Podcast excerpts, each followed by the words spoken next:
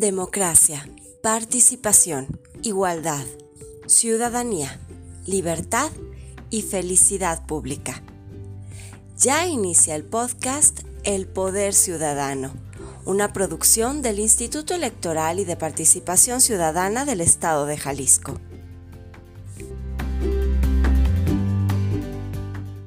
Buenos días, buenas tardes o buenas noches. En este episodio del podcast Poder Ciudadano, les traemos la conferencia magistral de invierno que impartió Jesús Silva Herzog Márquez, donde exploró diversas rutas para recuperar la política. Silva Herzog es un académico y escritor mexicano que se ha concentrado en el estudio de la teoría política y, en particular, de la historia de las ideas políticas. Cuenta con la licenciatura en Derecho por la UNAM y una maestría en Ciencias Políticas por la Universidad de Columbia. Ahora los dejo con la conferencia.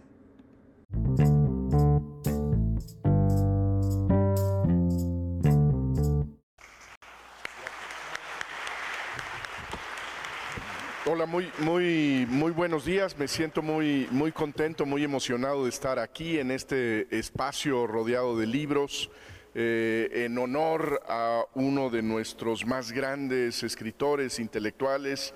eh, y hablar sobre el tema de nuestro tiempo, me parece que es el de la pérdida de la política, del abandono de la, de la política. Le agradezco al Instituto Electoral y Participación Ciudadana, Paula Ramírez, especialmente eh, esta invitación para estar con ustedes eh, y mm, incorporarme a esta serie de eventos que me parece que ponen el acento donde debe estar, que es en la recuperación de la política. Me parece muy estimulante que tener estas conversaciones alrededor de esta, esta clave que es el de la recuperación de, la política. Creo que está puesto con una extraordinaria pertinencia el sentido de estos diálogos eh, que el eh, Instituto Electoral hospeda ah, en estos días en, en Guadalajara. Y a mí me gustaría eh, proponerles empezar esta conversación sobre la recuperación de la política eh, desde la perspectiva de una fábula que nos retrata de manera muy elocuente en qué, qué consecuencias tiene el abandono de la política. ¿Qué significa abandonar, desentenderse de la política a partir de lo que podemos nosotros encontrar en una de las ignoradas piezas de la filosofía política occidental que viene de un anónimo que fue en realidad una pieza de Montesquieu, que no es la obra que se conoce más eh, públicamente, que es su tratado clásico sobre el espíritu de las leyes, sino un, libro, podríamos decir una novela epistolar eh, que publica Montesquieu con mucha prudencia, porque lo hace como un anónimo, sin poner su autoría en el frente de este eh, libro, que son las cartas persas. En la carta número 11, una carta muy famosa de, estas, eh, de esta serie eh, epistolar, esta novela epistolar, está lo que podríamos describir como la fábula de los trogloditas que es una manera en que Montesquieu se acerca a esa, a esa manera de entender la política a partir de la noción de la ausencia de la política. Esta tradición que llega a su culminación seguramente con la visión rusoniana del contrato social, en donde hay un momento en donde no hay política, después un instante en donde se traza el pacto de asociación entre los individuos y finalmente qué es lo que se produce en esta estructura a partir del pacto de la coincidencia de, voluntades. Montesquieu no hace ese trazado eh, tan abstracto, sino que lo hace a partir de una, de una fábula de un pueblo árabe,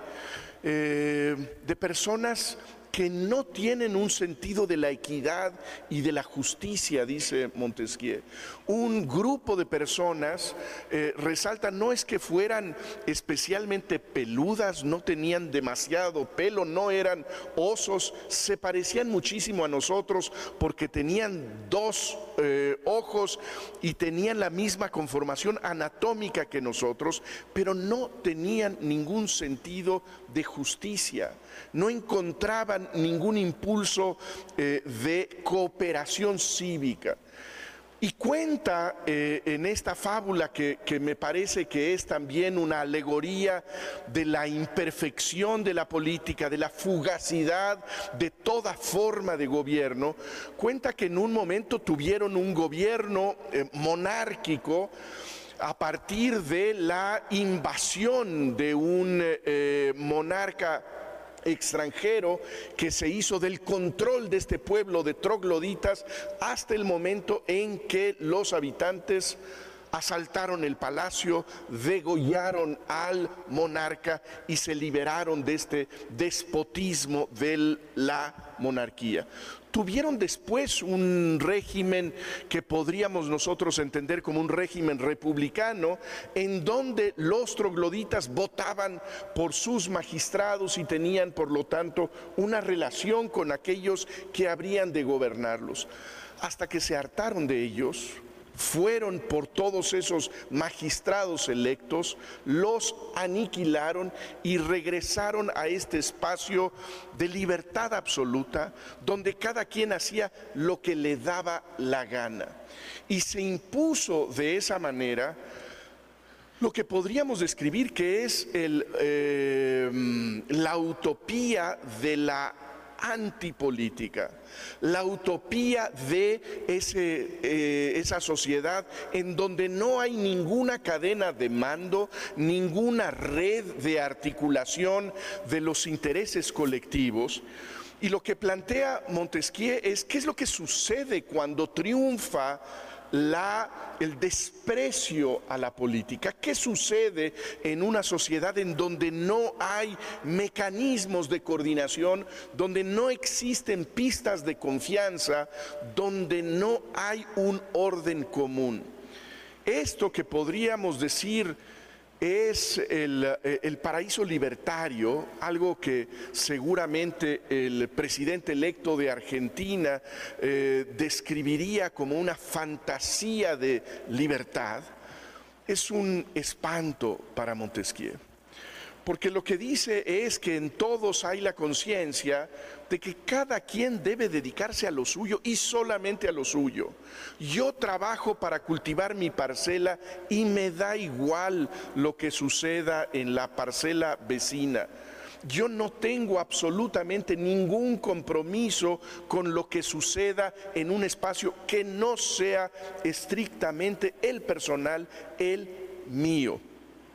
¿Y qué sucede en este espacio? Dice eh, eh, Montesquieu. Bueno, resultó que en eh, aquel pueblo en donde no había ningún sentido de equidad, de justicia, donde no había ninguna fórmula de confianza interpersonal, sucedió que un buen día una mujer tendría que subrayarlo eh, Montesquieu para darle sentido literario a este episodio, la más hermosa de todo el pueblo de los trogloditas fue secuestrado por fue secuestrada por un hombre. En ese momento eh, se invoca la familia de la mujer secuestrada, va en busca de la ayuda de alguien más para rescatar a esa mujer que ha sido capturada y esa persona a quien se acude, que había sido, dice Montesquieu, en la época, en el episodio republicano, una de las personas más respetadas, una de las personas que se consideraba más valiosa dentro de la comunidad, le dijo bajo este nuevo régimen de eh, desconexión absoluta con la comunidad, a mí me da igual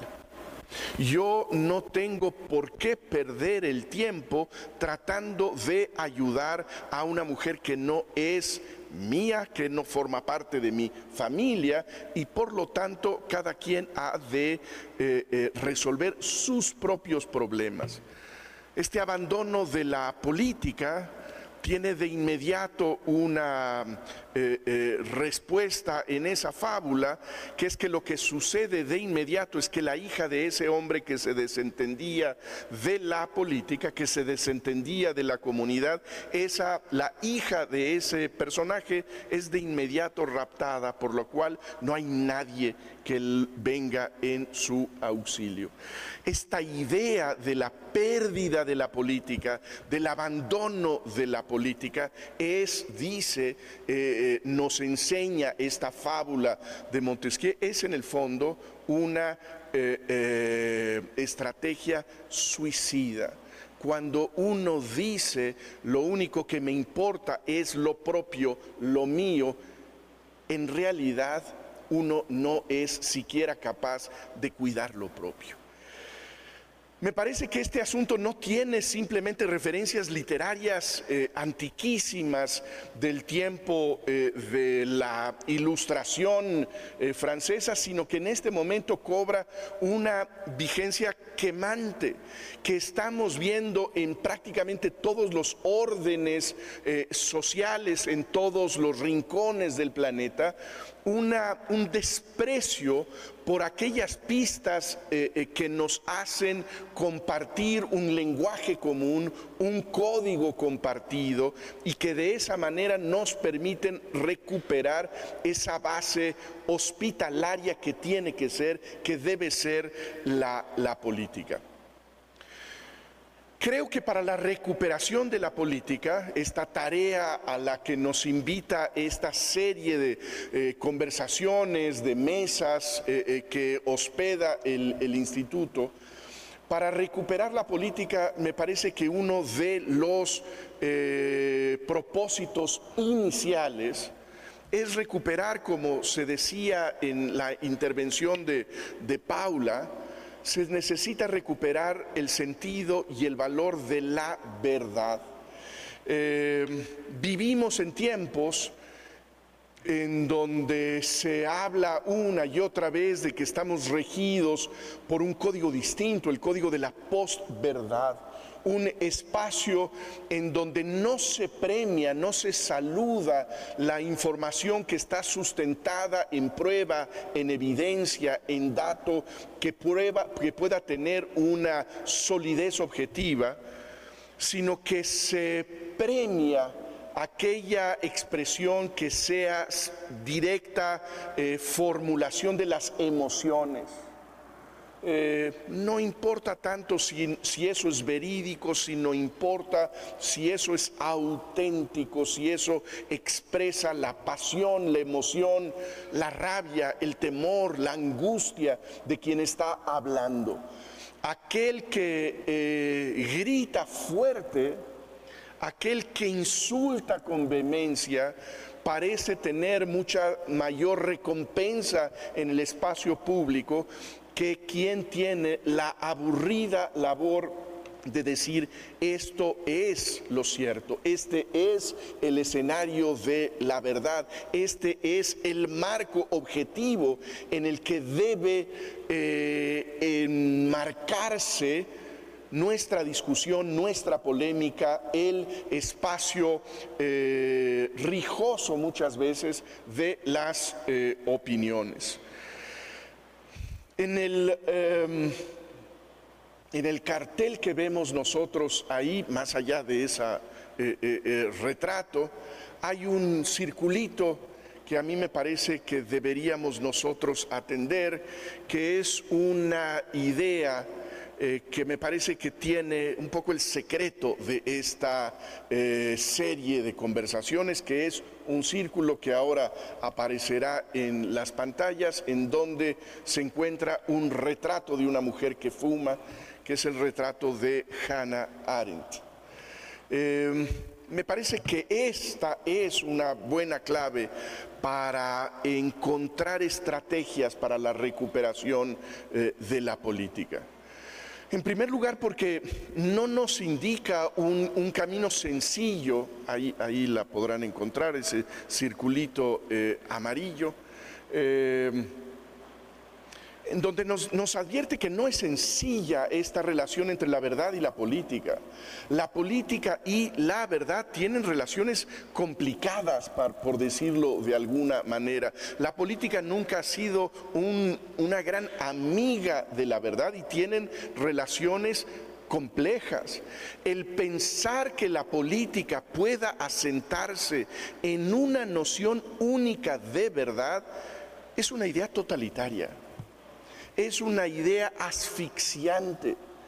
porque eh, lo que alimenta la política y particularmente lo que alimenta la política democrática no es una verdad incontrovertible, sino que es justamente lo contrario, el hecho de que uno ve las cosas de manera distinta a la del otro, que uno tiene valores y propósitos diferentes al de enfrente. Y por eso la política se refresca en aquello que no podemos decir esto es verdadero y esto es falso. La posición de una ideología no tiene méritos simplemente porque sea la verdad, sino porque resulta seductor, porque resulta persuasivo, porque conecta intelectual y emocionalmente con las vidas de los de las ciudadanas. Pero sí debemos nosotros advertir, dice Hannah Arendt, que no podemos entablar una conversación si no tenemos un lenguaje común. No podemos polemizar, no podemos discutir, no podemos enfatizar nuestras diferencias o detectar nuestras afinidades si no hablamos ese lenguaje que debe asentar que hay asuntos incontrovertibles, asuntos que son verdaderos y que deben defenderse como tales. Es decir, esa cazuela en donde debemos nosotros admitir que teniendo linderos firmes puede eh, eh, albergar visiones distintas, eh, perspectivas diferentes. Y esto es, a mi juicio, lo que está en, en peligro en nuestros días. No solamente porque este sea un asunto intemporal, no, seguramente no hay nada nuevo bajo el sol, pero hay momentos en donde vemos nosotros la acentuación de las amenazas a la política. Eh, la mentira, la falsificación, la manipulación ha existido desde que existe la humanidad. Pero nunca como ahora hemos tenido, hemos desarrollado tecnologías para la falsificación como las que tenemos cada uno de nosotros en nuestros teléfonos que pueden permitir el eh, eh, simulacro de la voz de una persona a la que podemos hacer decir lo que se nos da la gana,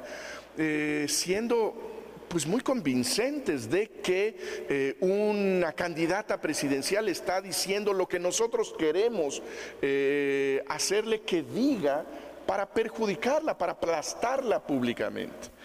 Eh, en ese sentido hay un riesgo enorme de las democracias contemporáneas, un riesgo enorme para la política contemporánea, que es el asentamiento del valor como una virtud crucial para el espacio político, para el espacio democrático. Si no solamente triunfa la mentira, sino que se impone la idea de que la verdad es irrelevante, de que la verdad nos da igual, porque no importa lo que sea cierto, sino que lo que verdaderamente cuenta es cómo me hace sentir a mí esa información, si me hace unirme a una eh, tropa violenta, furiosa, angustiada, si perdemos ese referente de veracidad, me parece que lo que está en peligro es esa dimensión de la convivencia eh, eh, política. La verdad, decía hace, hace un momento, es una, una, plataforma, pero no puede ser jamás una, eh, un espacio que cierra las discusiones y en donde autoritariamente se le dice a quien discrepa eso eh, no es verdad y por lo tanto tú te callas. La verdad lo que debe abrirnos es el espacio del diálogo, de la conversación, eh, de la discrepancia, de la deliberación. Y estando en, un espacio que honra a Octavio Paz, me parece que hay que recordar lo que decía el poeta en referencia a nuestra terrible incapacidad para la democracia, hablando de nuestro país. Nuestra, nuestra gran incapacidad histórica para la democracia es nuestra dificultad para dialogar. Eh, Octavio Paz habló eh, eh, en párrafos muy memorables sobre la cultura del ninguneo aquel episodio que, que, él relata en el laberinto de la soledad, en donde abre la puerta de su casa y se encuentra con la trabajadora doméstica y pregunta, ¿hay alguien en la casa? Y ella le responde, no, no hay nadie, solo yo. Eh, donde ese ninguneo empieza por uno mismo, de invalidarse uno mismo como sujeto político, como sujeto cívico que se niega uno mismo y le niega a los demás su carácter ciudadano. Eh, el, diálogo tiene enormes dificultades en, en este momento porque no solamente creo que enfrentamos esa, esa larga tradición de encarar a la, idea contraria con el desprecio, no atiendo la opinión eh, que no coincide con la mía, la ignoro, la, eh, eh, me cierro los ojos ante la opinión discrepante sino que existe también la otra actitud de eh, tratar de aplastar al quien piensa distinto, entendiendo que no hay ahí solamente una, diferencia de opiniones, sino que hay una lacra moral en el otro. Eh, esa podría ser una de las pruebas decía eh, Jaime García Terrés, una de las pruebas del talante liberal. Un, eh, un, hombre que tiene una actitud liberal frente al mundo es aquella persona que puede perfectamente entender que la otra persona tiene ideas distintas y no por eso pensar que es moralmente sucio, que tiene problemas éticos, sino que ve las cosas de manera distinta, tiene una formación diferente, valora eh, la coyuntura con claves diferentes, pero no es que sea una persona viciosa, como tendemos a pensar en nuestros tiempos, que es aquel que está del otro lado, no es que esté equivocado, es que es perverso, es que es siniestro, es que es un corrupto, es un inmoral y por lo tanto no tengo yo nada que hacer con esa persona, no me voy a sentar a tomar un café con, esa, eh, con ese sujeto porque tal vez me contamina con su perversidad y por lo tanto cada quien a su tribuna, aislado en su eh, rabia. Eh, este, este diálogo tiene también, cuenta también ahora con la eh, enemistad de las tecnologías contemporáneas. quizá estoy siendo en esta eh, conversación muy nostálgico al señalar las lacras que pueden tener, que pueden aparecer de nuestros dispositivos tecnológicos. Pero creo que lejos de lo que se imaginaba hace unos cuantos lustros,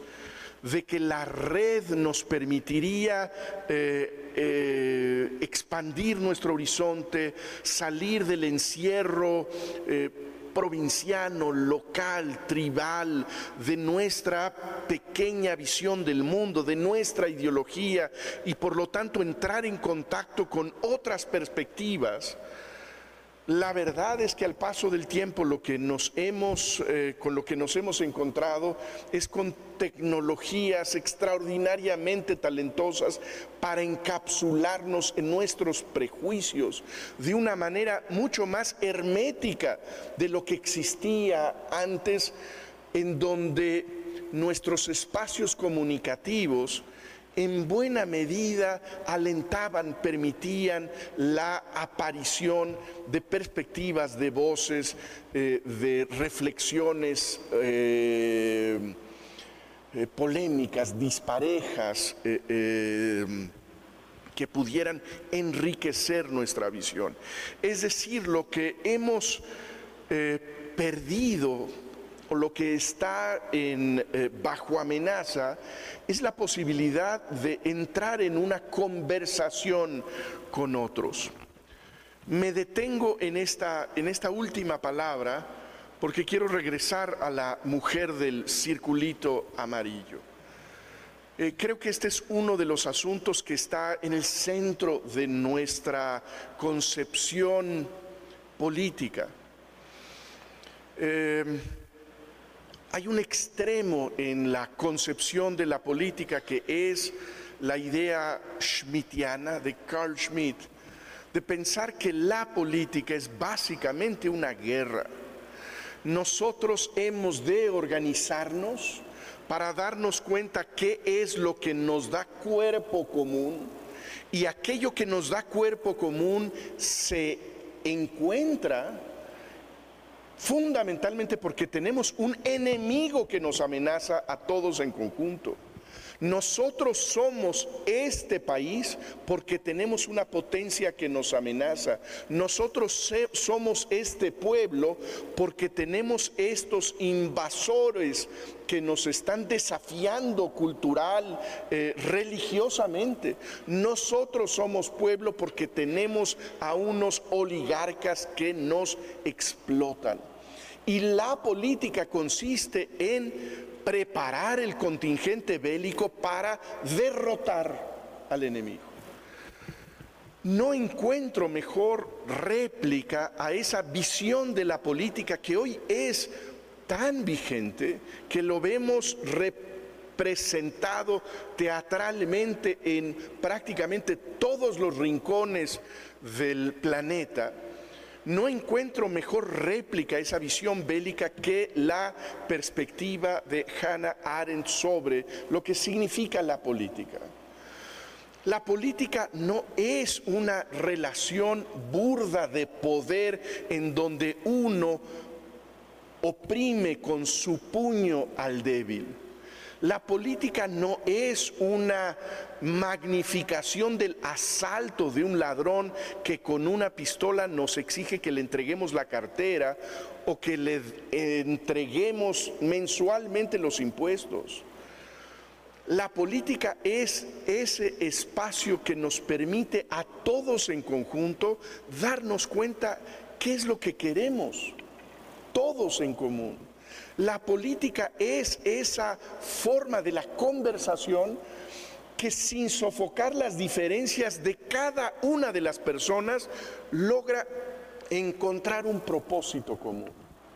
Logra detectar que todos los que estamos en este espacio, sin tener que uniformarnos todos con el mismo abriguito, podemos convivir existir juntos, negociar nuestras diferencias, pactar lo que nos hace eh, personas en conjunto. ese diálogo, esa conversación, me parece que es la que está bajo amenaza en estos momentos y que estará cada vez más amenazada a medida en que se acerque el reloj para el día de la votación. Se nos invitará seguramente en los próximos eh, meses, en las próximas semanas, a unirnos a una tropa eh, una tropa cuyo propósito es el aniquilamiento simbólico, pero sobre todo la anulación de la existencia del otro. Me parece que uno de los actos de resistencia cívica más necesarios en este tiempo es el atrevimiento del diálogo la valentía que supone en este tiempo no comprarse esas identidades excluyentes. Eh, se suele tachar la, moderación como una especie de, cobardía. Eh, eso lo escuchamos eh, en, muchos espacios. la persona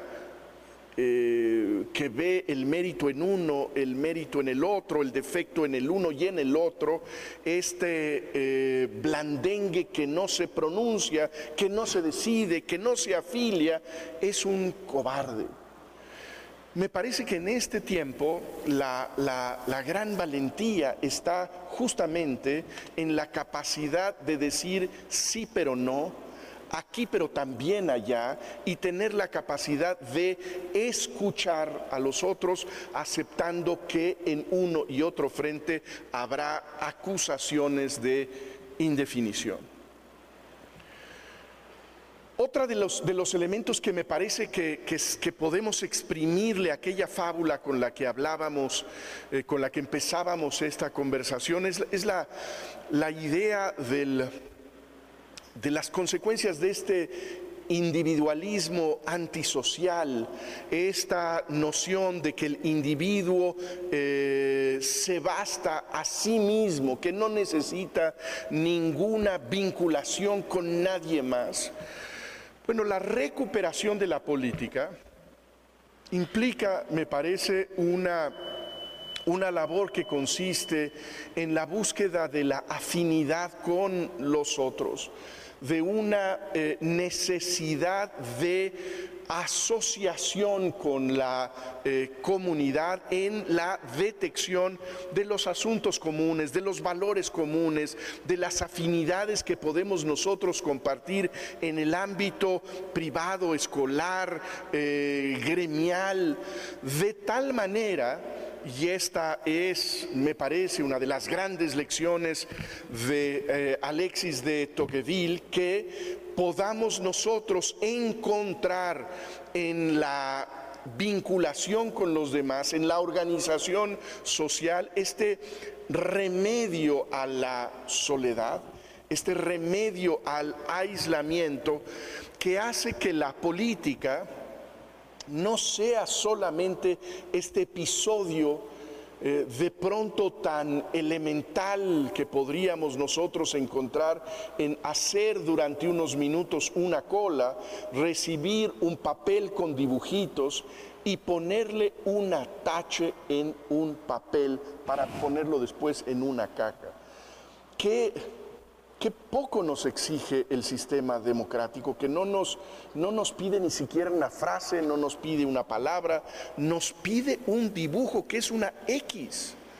Eh, y sin embargo, diría entre paréntesis, esta es la gran sabiduría del proceso democrático porque más allá de nuestro entusiasmo, nuestra pasión, nuestra información, todas esas X valen exactamente lo mismo son números y por lo tanto ese es el momento único de la existencia plenamente democrática. Pero trataba de decir que, que a partir de, las, de la vinculación con los demás, la democracia no es ese episodio. No es ese momento al que después de depositar ese papelito en la caja tendríamos que esperar nosotros tres años para, ver, para volver a hacer lo mismo, sino que es el espacio en donde podemos hacernos cargo de nuestra propia suerte en relación con los demás que podemos nosotros exigir nuestros derechos, pero también poner en práctica nuestros eh, eh, intereses, nuestros propósitos, sin pedir permiso, sin subordinación a una jerarquía burocrática. Y finalmente, no sé qué tanto me estoy extendiendo, me parece que que también habría que eh, eh, recuperar la política con algo que quizá es lo menos atractivo lo menos sexy de la recuperación de la política que tiene que ver con el cuidado de las instituciones, de esos aparatos que de pronto podremos, podemos ver muy fríos, muy distantes, burocráticos, regidos por una serie de estatutos, de normas. Pero creo que si estamos pensando en el cuidado de la política, lo que tenemos que cuidar también son estos vehículos que le dan solidez, permanencia, cauce a esas energías contrarias, contradictorias de la democracia. Cuidar ese vehículo que captura la energía social que forma mayorías en busca de tener la capacidad de decidir de acuerdo a la voluntad de la gente y al mismo tiempo cuidar esas instituciones que teniendo distancia de esa energía puedan cuidar la eh, eh, justicia, la imparcialidad, la neutralidad del juego político.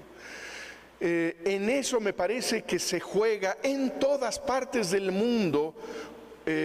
la suerte de la vida republicana. Esta es una batalla que podemos ver con muchos episodios lo vemos en Israel, lo vemos en Polonia, lo vemos en Hungría, lo vemos en Turquía, lo vemos en Estados Unidos, en Brasil, en muchos espacios del planeta en donde la noción de la política va corroyendo esas columnas de estabilidad, previsibilidad que pueden darle cauce a la vida política contemporánea. Eh, coincido y con esto eh, eh, terminaría en que son eh, muchísimos los defectos que le podemos encontrar al eh, régimen democrático. El régimen democrático no es particularmente talentoso para seleccionar los mejores liderazgos eh, en, una sociedad, no es muy ágil para procesar las diferencias y tomar decisiones inmediatas, firmes, legítimas, sino que suele ser un régimen bastante torpe, lento, vacilante, eh, no es tampoco un, régimen que nos provea un horizonte largo. Regreso a Octavio Paz para eh, recordar lo que consideraba él el mérito pero diría yo también la fragilidad del sistema democrático que es, que decía Octavio Paz en ese ensayo eh, muy polémico, pero a mí me parece admirable, postdata, decía Octavio Paz, la grandeza de la democracia es la misma grandeza del amor. Su tiempo es el presente. Uno no quiere hacia adelante, uno no puede prometer amor hacia adelante, esta es una experiencia de presente. Y lo mismo es el tiempo de la democracia. La democracia tiene como, presente, como tiempo el hoy. Es decir, no es seguir haciendo lo que hicieron nuestros ancestros, esto significa también no sacrificarnos nosotros por lo que van a disfrutar nuestros bisnietos por el sacrificio de esta generación, sino que el tiempo de la democracia es hoy. Bueno, eso es muy valioso, pero también nos da cuenta que no hay un escenario para pensar las décadas, sino apenas los meses y los años. Eh, decía el e, economista, filósofo Jacques Attali, eh, que no era ninguna casualidad de que en democracia nadie se atreviera a construir una catedral. ¿Qué presidente, qué primer ministro podría decir, estamos, estamos poniendo hoy la primera piedra de esta catedral que será inaugurada dentro de 325 años? No hay nadie que pudiera atreverse a mirar con esa ambición antidemocrática que se tuvo en otro tiempo y bajo otro régimen político. Pero si si podemos encontrarle todos estos peros a la democracia, todas estas dificultades, estos engorros que tiene el, régimen pluralista, me parece que tiene un, eh, mérito que supera por mucho todas las eh, eh, miserias que le podríamos encontrar, y es que es el único régimen que trata a cada ser humano como persona, que incorpora a cada ser humano como integrante de la ciudadanía y que por vía de esa participación nos hace a todos responsables del destino común. Y me parece que por eso la recuperación de la política es esta tarea crucial de nuestro tiempo. Muchísimas gracias.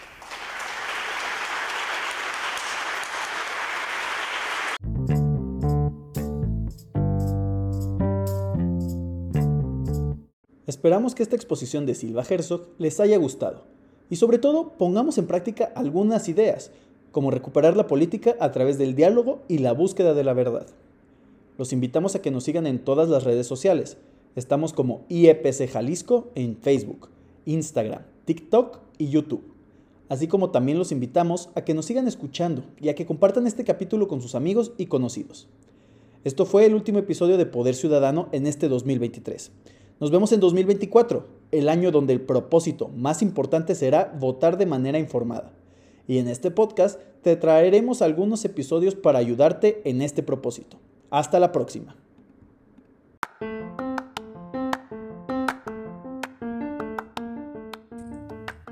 Recuerda que como dice Hannah Arendt, nadie puede ser feliz sin participar en la felicidad pública.